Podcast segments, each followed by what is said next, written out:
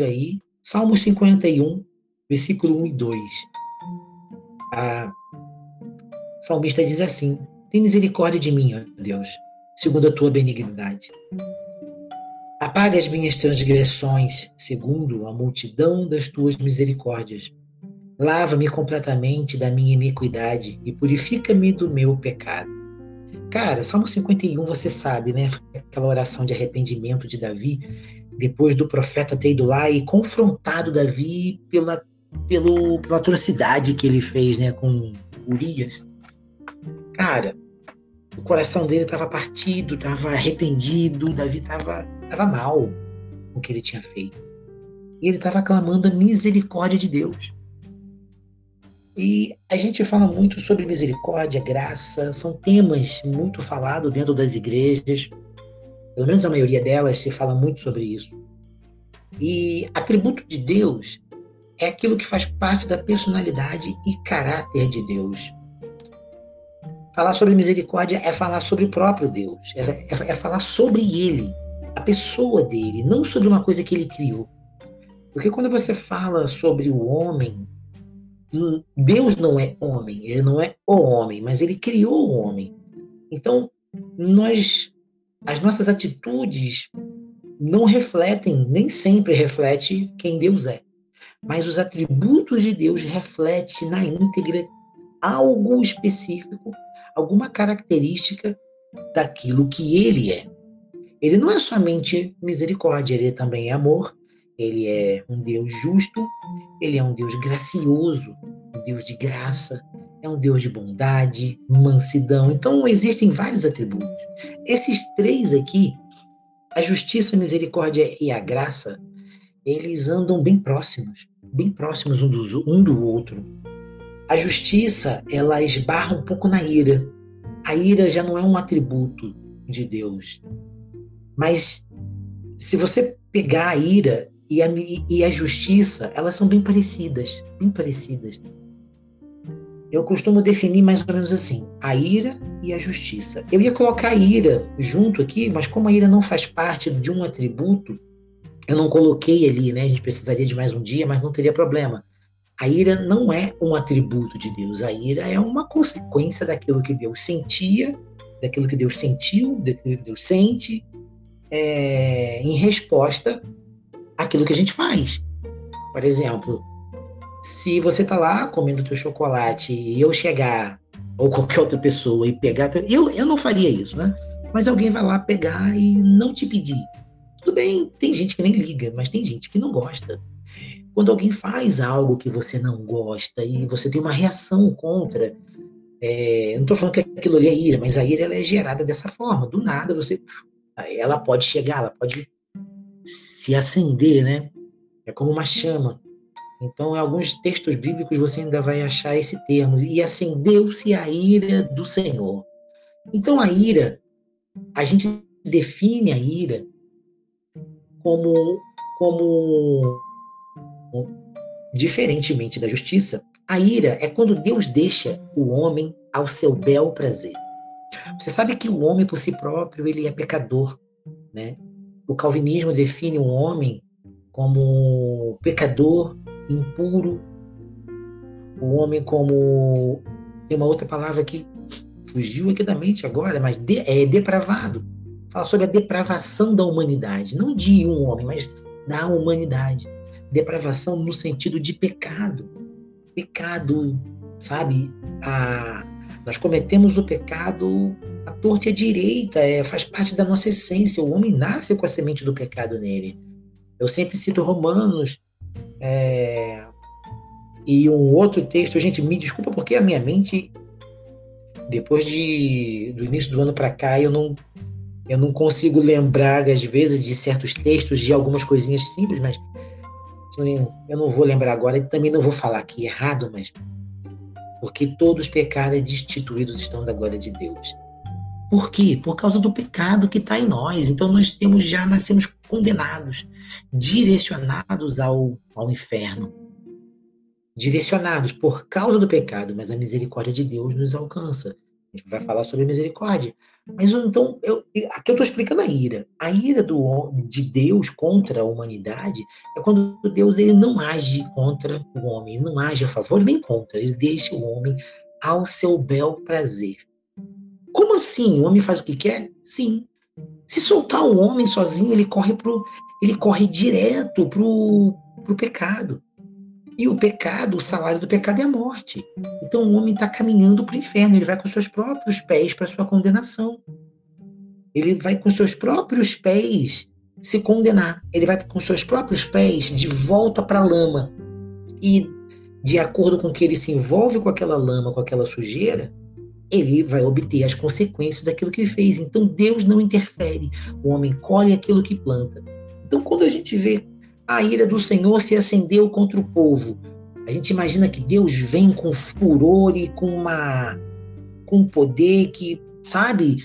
Não, não, não, não. Quando a, é, a gente pode até ver alguma intervenção ali em volta, mas Deus deixa com que o povo ele se perca naquilo ali.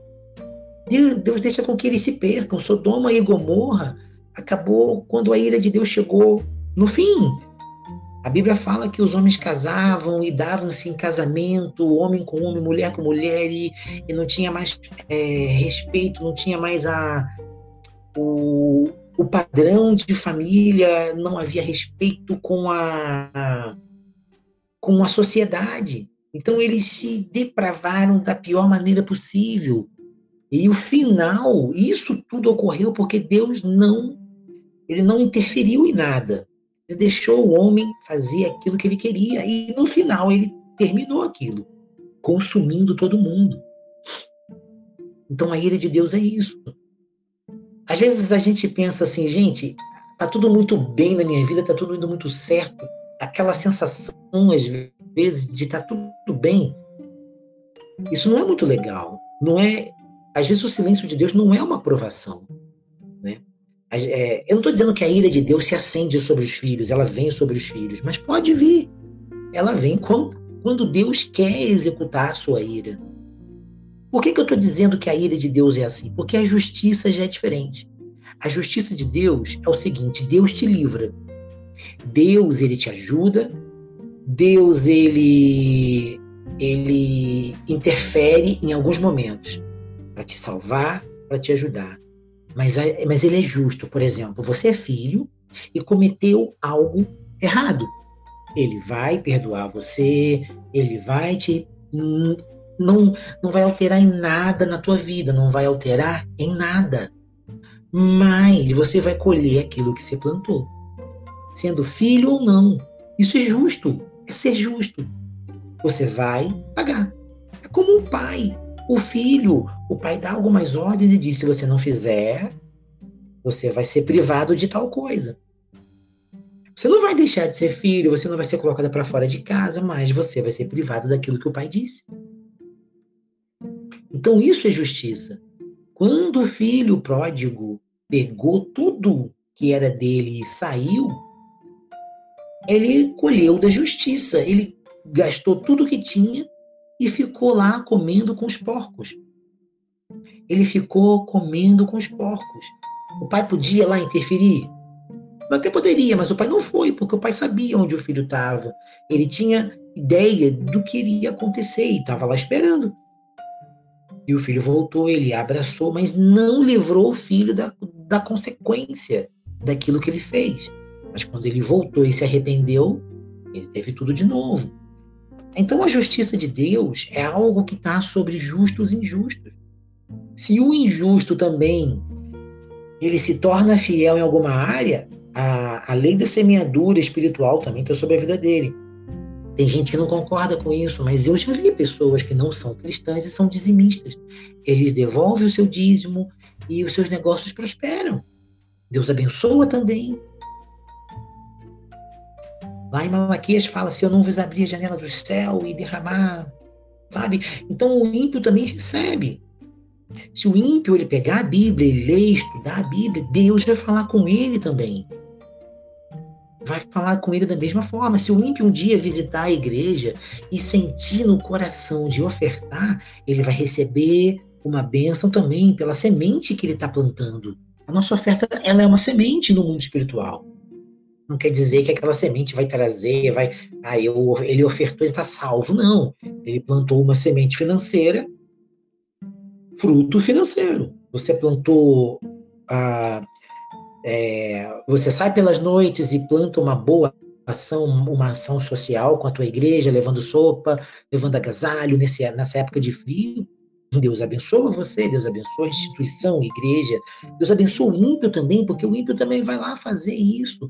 E o mandamento de Deus de amar o próximo não é para o crente, é para todo mundo. É para todo mundo. Então, a justiça de Deus ela é algo que torna o agir de Deus imparcial, justo, é, como a palavra mesmo diz, justo. Deus é justo. Você fez, colhe. Você plantou, você vai colher aquilo que você plantou. Então a justiça de Deus ela trabalha a nosso favor. Se você é fiel, cara, Deus vai ser fiel, ele vai te livrar, ele vai te abençoar também. Você está pedindo algo que você não plantou, amigo, como você vai colher? Parece uma hipocrisia, a menos que Deus tenha um plano, mas você chega para fazer uma prova de um assunto que você não se importou em estudar, você só deu uma olhada, você vai lembrar daquilo que você olhou só. E se não tiver na prova, amigo, levanta a mão e clama pelo milagre, porque aí já passou da justiça, já passou já da, da, da coerência. Então, se você se preparou para aquilo, estudou, você vai se dar bem.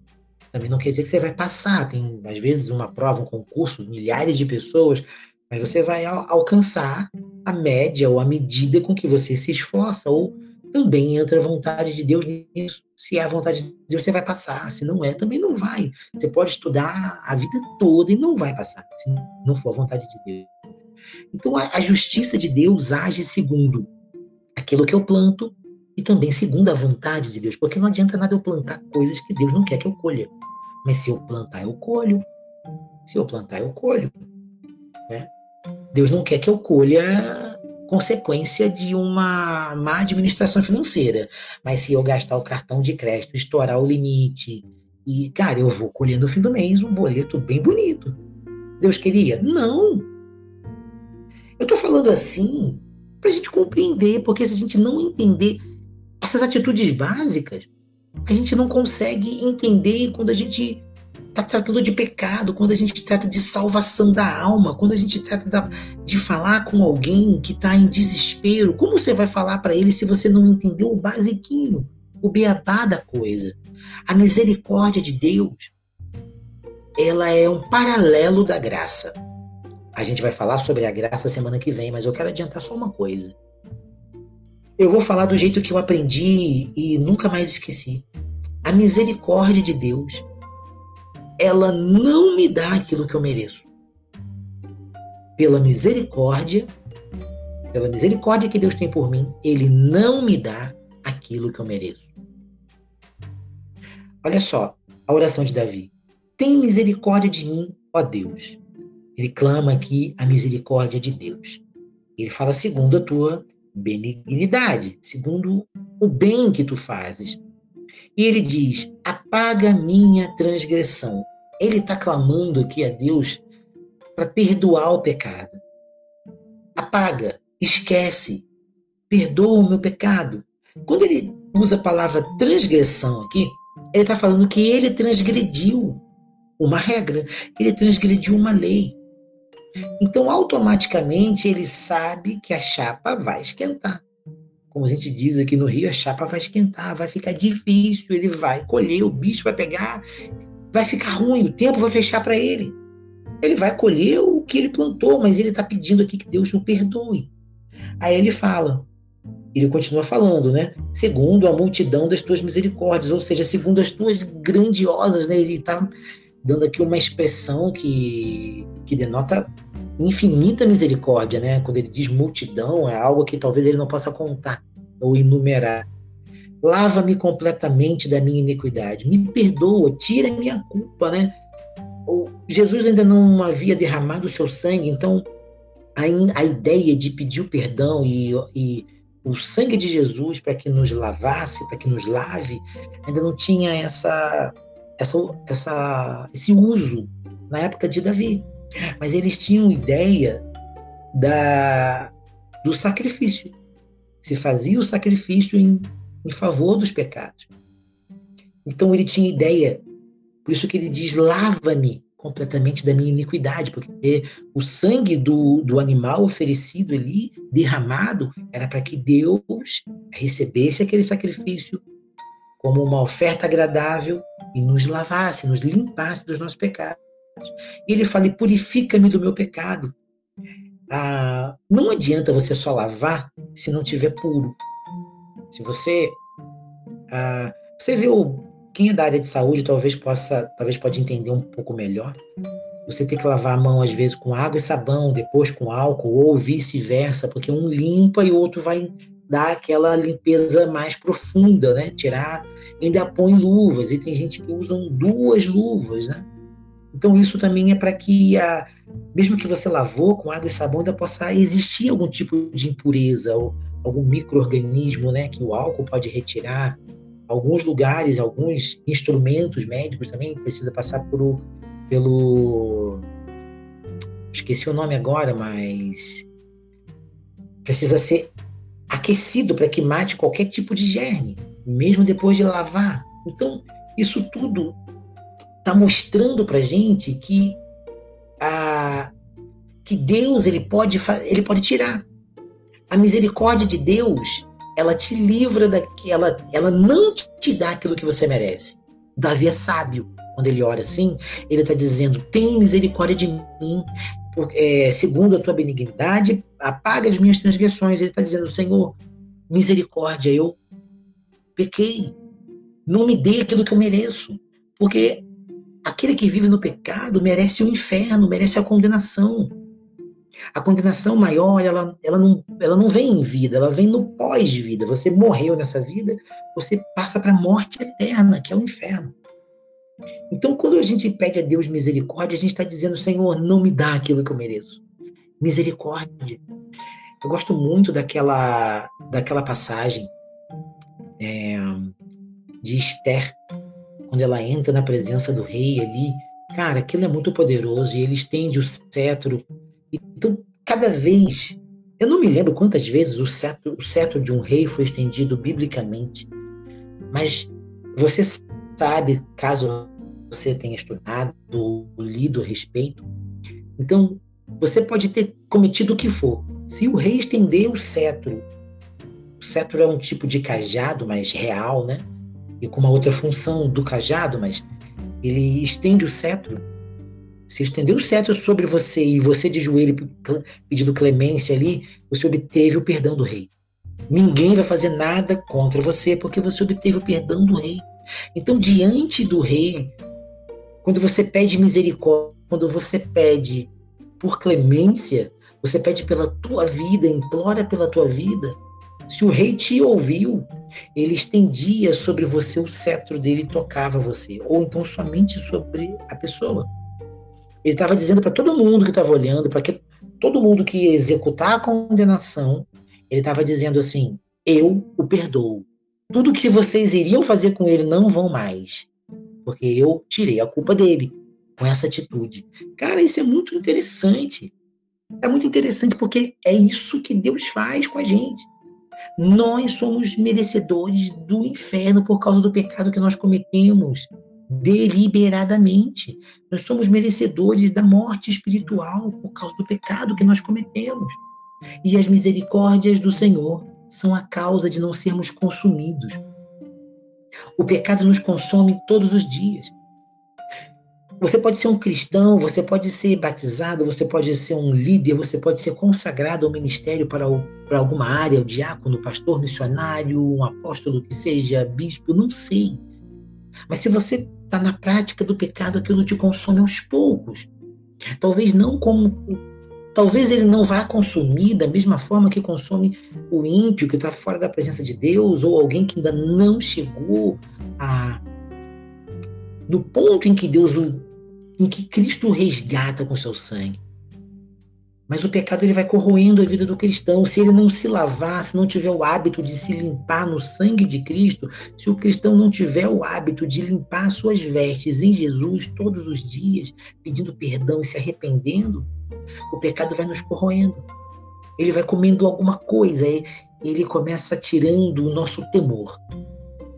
Quando você comete algo contra o Senhor, quando você peca de alguma forma, e você não está acostumado a fazer aquilo e você fez de repente, e você fez por algum acaso, você vai sentir culpa, aquele sentimento de culpa vai perturbar a tua mente, vai te acompanhar por um tempo. Logo depois, ou logo depois, ou ao mesmo tempo, porque não tem uma ordem correta para que essas coisas aconteçam, você vai começar a se sentir sujo, você vai começar a sentir impuro e imundo diante de Deus. Mas que você não esteja demonstrando essa sujeira, mas dentro de você, sabe, o Espírito Santo começa a te cobrar, você começa a ter vergonha, como Adão e Eva que se esconderam do Senhor quando pecaram. Então lá dentro de nós a gente tenta esconder a nossa sujeira, você coloca um louvor bem alto, você vai ler a Bíblia mais do que lia, você vai se interessar um pouco mais pelas coisas de Deus, talvez tentando compensar aquele peso dentro de você. É isso mesmo, o amor de Deus nos constrange. E você vai ficar constrangido diante do Espírito Santo, diante de Deus. Porque o Espírito Santo é aquele que convence o homem do pecado e do juízo. O Espírito Santo nos convence: olha, você pecou você está convencido, ele vai deixar você ser é, certo que você cometeu algo errado. E quando ele convence do juízo, é assim: você fez, amigo, você vai pagar. É essa sensação que Davi sentiu ao orar. Isso aqui, tem misericórdia de mim, ó Deus, segundo a tua benignidade. Apaga as minhas transgressões, segundo a multidão, segundo a, a grandeza das tuas misericórdias. Não me dá aquilo que eu mereço, eu, eu pequei, não me dê aquilo que eu mereço. Gente, a, a gente falou agora há pouco que a justiça, a justiça, ela executa a semente daquilo que eu planto. Eu pequei, eu colho. Cara, imagina se você for colher todos os frutos do teu pecado. A gente está perdido. Muita coisa não vem sobre a nossa vida por causa da misericórdia, porque você é filho de Deus. A misericórdia não alcança todo mundo. Ela não alcança todo mundo o tempo todo. Se ela alcançasse o mundo inteiro, todas as pessoas, provavelmente ninguém iria morrer, ninguém iria ter um acidente trágico, ninguém iria.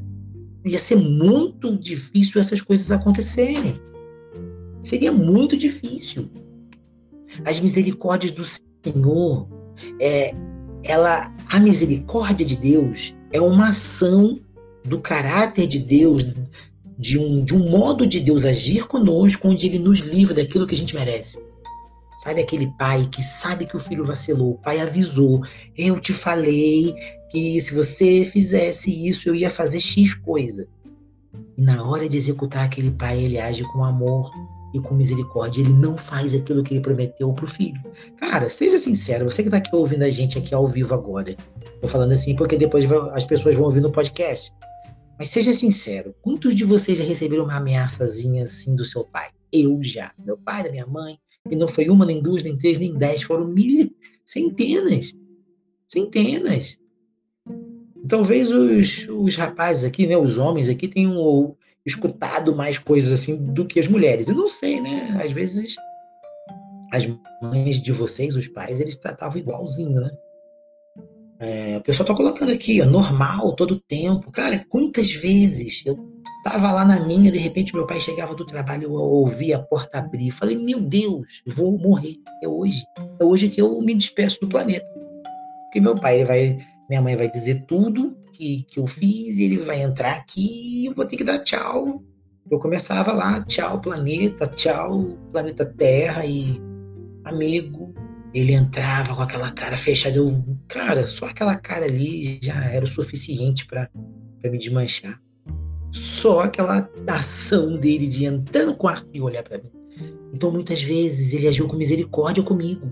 Ele disse que se eu fizesse tal coisa, ele iria me bater, ia fazer isso, e aquilo, e aquilo, e aquilo, e aquilo. Aí vem aqueles.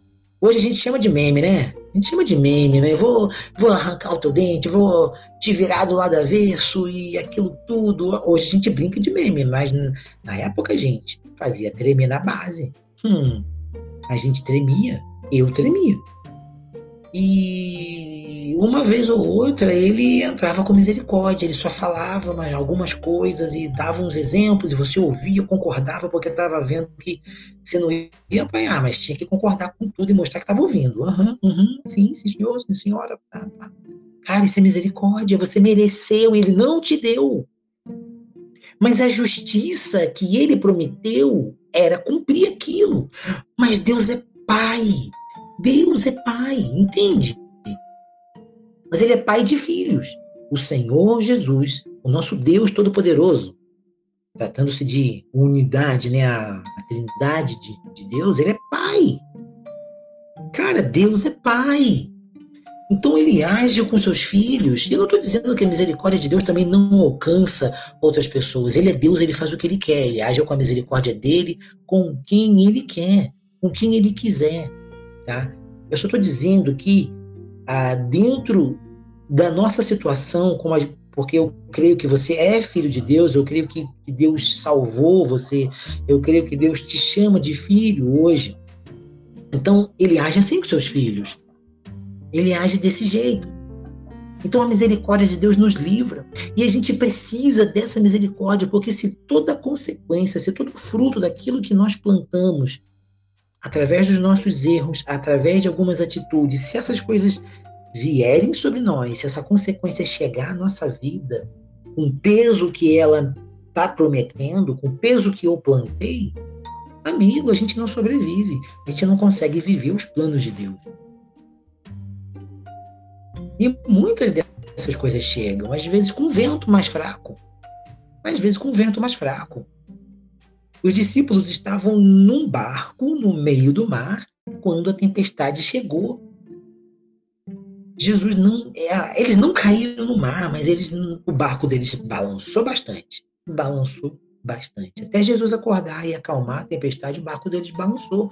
Então, gente, às vezes a, a, a nossa vida sacode um pouquinho, balança aqui, cai ali, escorrega aqui e vai. Cara, mas Deus não deixa você cair, perecer por causa da misericórdia. Aí a gente entende um pouco melhor quando diz as misericórdias do Senhor são a causa. Por que são? Porque a Bíblia chama de as misericórdias do Senhor. Então, né, dando um entendimento melhor e formando a concordância né, correta, as misericórdias do Senhor são a causa de não sermos consumidos. Porque senão, tudo que, aquilo que a gente merecia para nossa vida, por causa do pecado, por causa de nossas más escolhas, você faz escolhas erradas, gente, e Deus às vezes nos livra por causa dessa, dessa atitude, desse atributo de Deus, nós não somos consumidos. Você, você não perece, você não é consumido pelo teu problema, você não é engolido pelas tuas dívidas, você não é engolido pelas tuas consequências erradas, pelas tuas é, impetulância, pela tua. Eu ia usar uma outra palavra, é, a impulsividade é uma outra palavra que é sinônimo disso, mas a, às vezes você toma decisões impulsivas. Você pergunta a Deus e tudo, Deus é a tua vontade, mas você não espera. E vai fazendo aquilo que você acha correto, e lá na frente você vê que não era da vontade de Deus, aí começa a colher um monte de coisa, um monte de coisa, começa a colher um monte de questão na tua vida. Cara, a gente não morreu, porque Deus não deixou, as misericórdias do Senhor nos manteve de pé até agora. Então a misericórdia de Deus age, nos mantendo firmes, nos permitindo caminhar todo dia.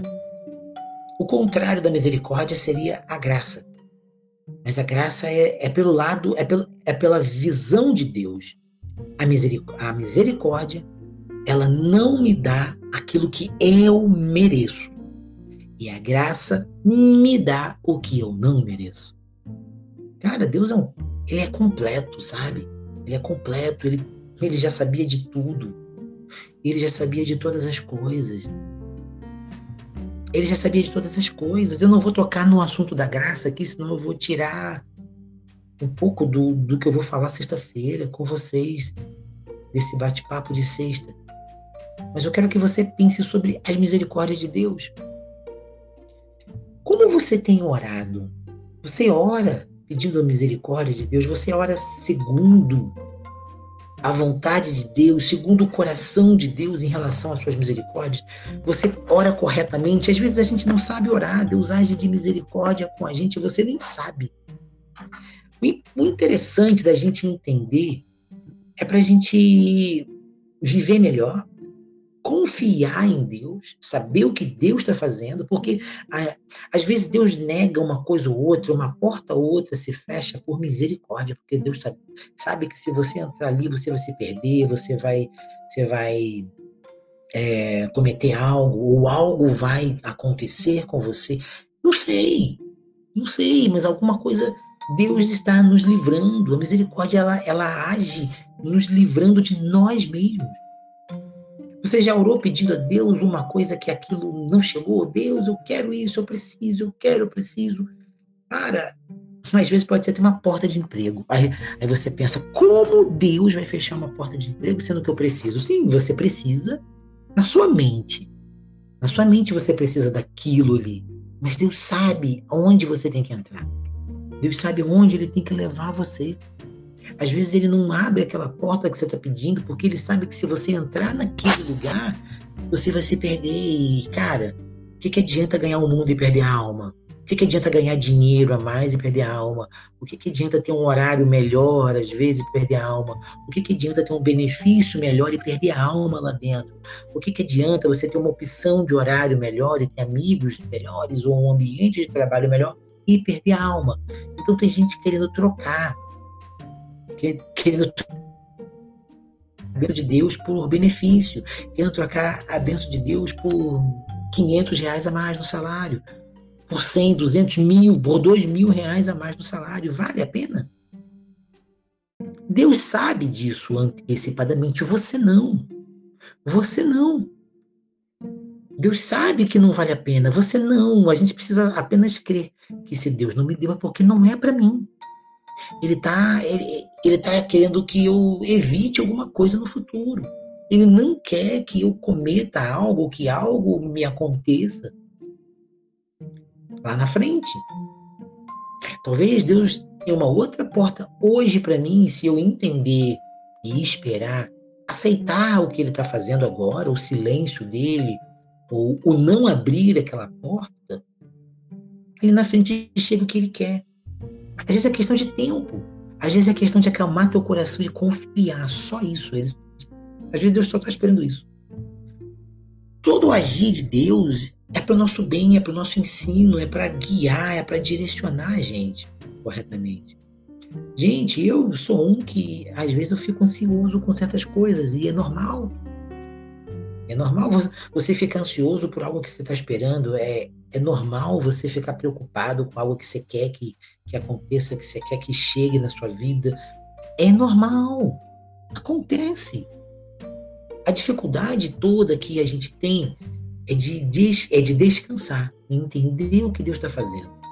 Hoje uma pessoa me perguntou de manhã assim, eu fiz uma postagem e a pessoa falou assim para mim, me perguntou lá no direct lá do Instagram, perguntou para mim, é, como que eu sei qual é a vontade de Deus para minha vida? É uma pergunta um pouco difícil, mas se você analisar, não é tão difícil. Como é que você sabe que Deus está respondendo? Como você sabe que você está fazendo a vontade de Deus? Cara, se a gente pensar num Deus, num rei, lá, no seu, lá na sala do trono, isolado, que eu não tenho acesso, você nunca vai saber mesmo qual é a vontade dele, a menos que alguém que tenha acesso à sala do trono, acesso à sala real, te conte. Pergunte para ele e te conte. Mas Deus é um Deus pessoal. Ele não te chama de, de súdito, ele te chama de filho. Então você tem acesso à sala real, você tem acesso à sala do trono. Você pode chegar diante do rei e perguntar para ele. Isso se chama relacionamento. As pessoas não mantêm mais um relacionamento com Deus e e acha que elas precisam orar ou perguntar 20, 30 vezes a uma outra pessoa para que ore por ela, para que, que busque por ela, porque ela acha que Deus não vai ouvi-la. Deus não vai parar para ouvir e tão pouco responder.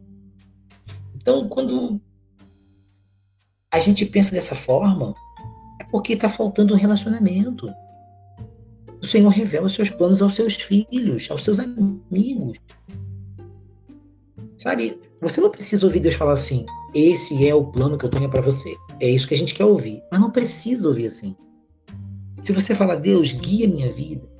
Senhor, dirija os meus passos. Senhor, eu, eu quero fazer tal coisa, mas toma frente, dirija os passos, me ajuda a decidir. Me dá sabedoria. Gente, se você pediu isso, espere que isso aconteça. Tome a decisão porque você pediu para Deus sabedoria para tomar a decisão, então tome. Tome uma decisão sabendo que Deus está contigo na decisão que você tomar. Se por acaso você errar, ele vai corrigir. O filho, a criança, quando está caminhando, aprendendo a andar, ela pergunta para o pai: Eu posso andar aqui? Eu posso andar ali? Não, ela vai andando. Ela sabe que o pai está ali segurando. Essa é a confiança que a gente tem que ter. Essa é a confiança que eu preciso ter. Então, o nosso relacionamento com Deus, ele me faz estar entregue, ele me faz descansar em Deus. Então, para entender a misericórdia de Deus, eu preciso descansar e tem coisa que eu não preciso entender. Sabe por que eu não preciso entender? Porque ele não precisa me dar satisfação. Ele é Deus. Deus não precisa dar satisfação para gente. Ele dá satisfação se ele quiser e se eu pedir. Ele não vem fazer algo na minha vida. Olha, eu tô chegando, eu vou, eu vou providenciar um emprego, tá? Ó, eu tô te dando ar hoje de manhã para você respirar, tá? Você, você não viu, você estava dormindo, mas eu livrei você. Não, ele não precisa fazer isso. Ele é Deus. Ele é Deus e só isso basta para ele não te dar satisfação. Mas ele também é pai. Ele faz, mesmo sem você pedir. Ele, você está sendo guardado por ele. A criança está brincando ali, vai cair alguma coisa em cima daquela criança, o pai não deixa, o pai tira antes que caia. Isso é misericórdia, você nem viu, você nem percebeu e Deus te livrou. Deus tirou algo que era para acontecer. Era para ter acontecido, porque você estava ali sujeito. Você estava diante do perigo e Deus tirou você, você nem percebeu. Aí a gente acaba dizendo: Ah, Deus, por que, que o Senhor não me deu isso? Por que, que você. É igual uma criança que chora querendo brincar com uma faca. Uma criança que não sabe nem falar, que chora quando você tira uma tesoura de ponta da mão dela. A gente é desse jeito. Deus está nos livrando, tirando algo ruim de nós e a gente chora. Crianças diante um pai. A misericórdia de Deus é isso. Ele está tirando algo que faz mal. Ele não está dando aquilo que você merece. Você pegou uma tesoura para brincar. Amigo, você vai se cortar, você vai se furar. Você merece se furar, porque você pegou aquilo para isso. Você não tem condições de manusear isso agora. E Deus vem e tira. Deus vem não deixa acontecer o mal, o pior. Não deixa. Então a gente é. Nós somos é, alvos da misericórdia de Deus diariamente. Com certeza, a gente, a gente recebe mais da misericórdia de Deus do que a gente pode imaginar. Porque você não vê, a gente não está vendo. As coisas estão chegando, Deus está livrando, Deus está guardando, Deus está colocando um escudo diante de nós. Mil cairão ao teu lado, dez mil à tua direita, e você não será atingido. Misericórdia, só porque você está debaixo da sombra do Onipotente. Cara, o Salmo 91 é um salmo, um salmo da proteção de Deus. Amigo, isso é misericórdia. Ele, ele nos livra daquilo que a gente merece, daquilo que a gente está sujeito. Cara, isso é um poder, isso, é isso é um poder sobre nossa vida que a gente não dá conta. Você não se dá conta dos livramentos que Deus te deu durante o dia. Eis o, eis motivo para a gente dar graça em todo o tempo. Dar graça em todo o tempo, porque Deus está está pronto para te livrar, para te abençoar o tempo todo. E se alguma coisa acontecer, porque Ele quis. Se alguma coisa acontecer, foi porque Ele quis. Você estava aqui segunda-feira? Quem estava aqui no, no, devocional de segunda, no momento da oração, no final? Lembra que eu pedi oração pelo meu tio? Eu falei, orem pelo meu tio, ele está internado, ele está entubado. Naquela mesma noite, Jesus levou ele. Naquela mesma noite. Naquela mesma noite, ele estava lá no hospital, o devocional acabou.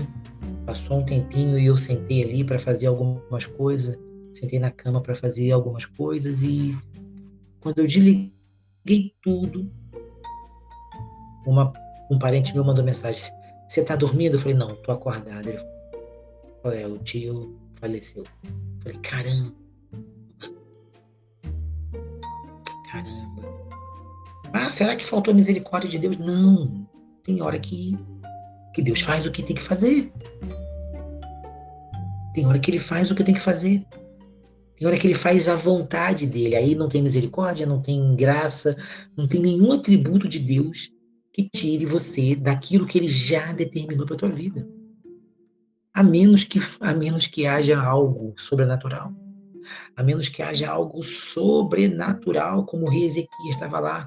O profeta chegou, falou que ele ia morrer, ele estava na cama, o profeta saiu, ele virou a cabeça para a parede e orou ao Senhor. Olha o que Deus fez, fez o profeta voltar e dar o um recado para ele. O profeta estava longe. Deus está te dando mais 15 anos de vida. Oh, caramba, cara, isso é milagre. Isso é milagre, cara. Isso é milagre. O ladrão da cruz teve uma vida tortuosa, com certeza, longe. Para ele estar tá ali como ladrão numa cruz, crucificado, cara, ele fez algo terrível também. Ele, ele foi crucificado porque ele era um cara que foi pego, a justiça o julgou e colocou ele ali a justiça estava sendo cumprida, ele ia morrer por causa dos seus erros. Aquilo que ele cometeu era morte. Então ele estava lá para morrer, estava morrendo. Estava numa cruz, pendurado. Já estava pendurado.